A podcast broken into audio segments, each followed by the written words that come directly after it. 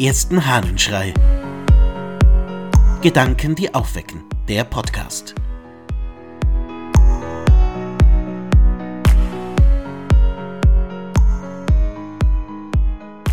Die Hälfte ist schon gut.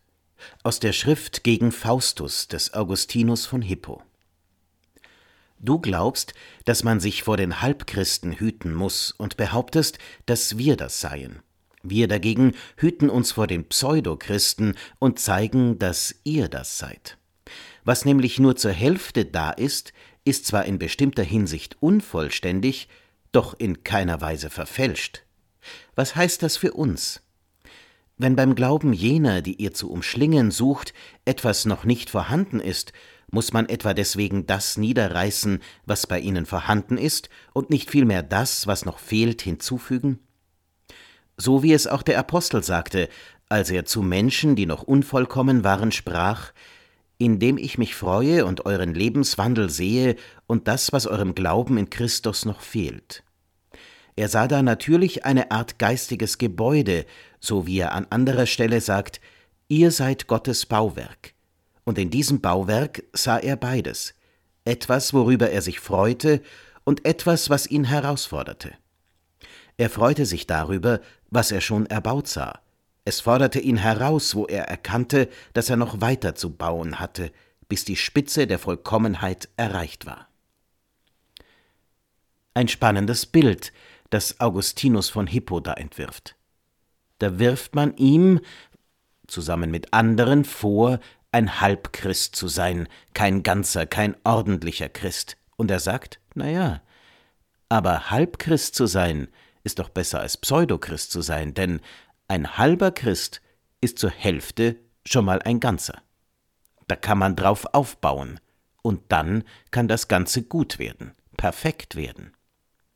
Nun, bei der Diskussion jetzt, ob jemand Halbchrist oder Ganzchrist sein kann, kann man geteilter Meinung sein und kann ewig hin und her diskutieren, aber den Ansatz dahinter finde ich für den Alltag des Menschen unglaublich gut.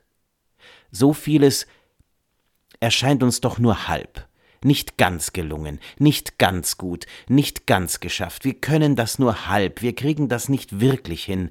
Wir können da und dort von uns selber sagen, na ja, so halbwegs geht's, aber halt nicht ganz. Das kann ich nicht perfekt. Mein Klavierspiel, mein Flötenspiel, das ist nur so halb gut. Oder was ich da gebaut habe, was ich da zusammengebastelt habe, das ist halt nicht ganz gut. Ja. Aber es ist schon halb gut und darauf kann man aufbauen. Die erste Hälfte ist schon mal richtig. Und genau dieser Blick ist einer, der im Leben ganz viel hilft.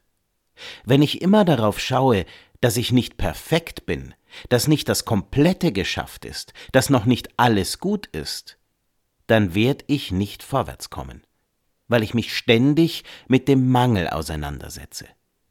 Sehe ich aber, dass etwas schon halb gut ist, halb gewachsen, halb fertig, dann kann ich feststellen, dass da schon einiges geschafft ist, und zwar mindestens die Hälfte, dass es nach vorne geht und dass darauf aufgebaut werden kann. Es ist sozusagen der Blick auf das halbleere und das halbvolle Glas, aber eben in allen Bereichen.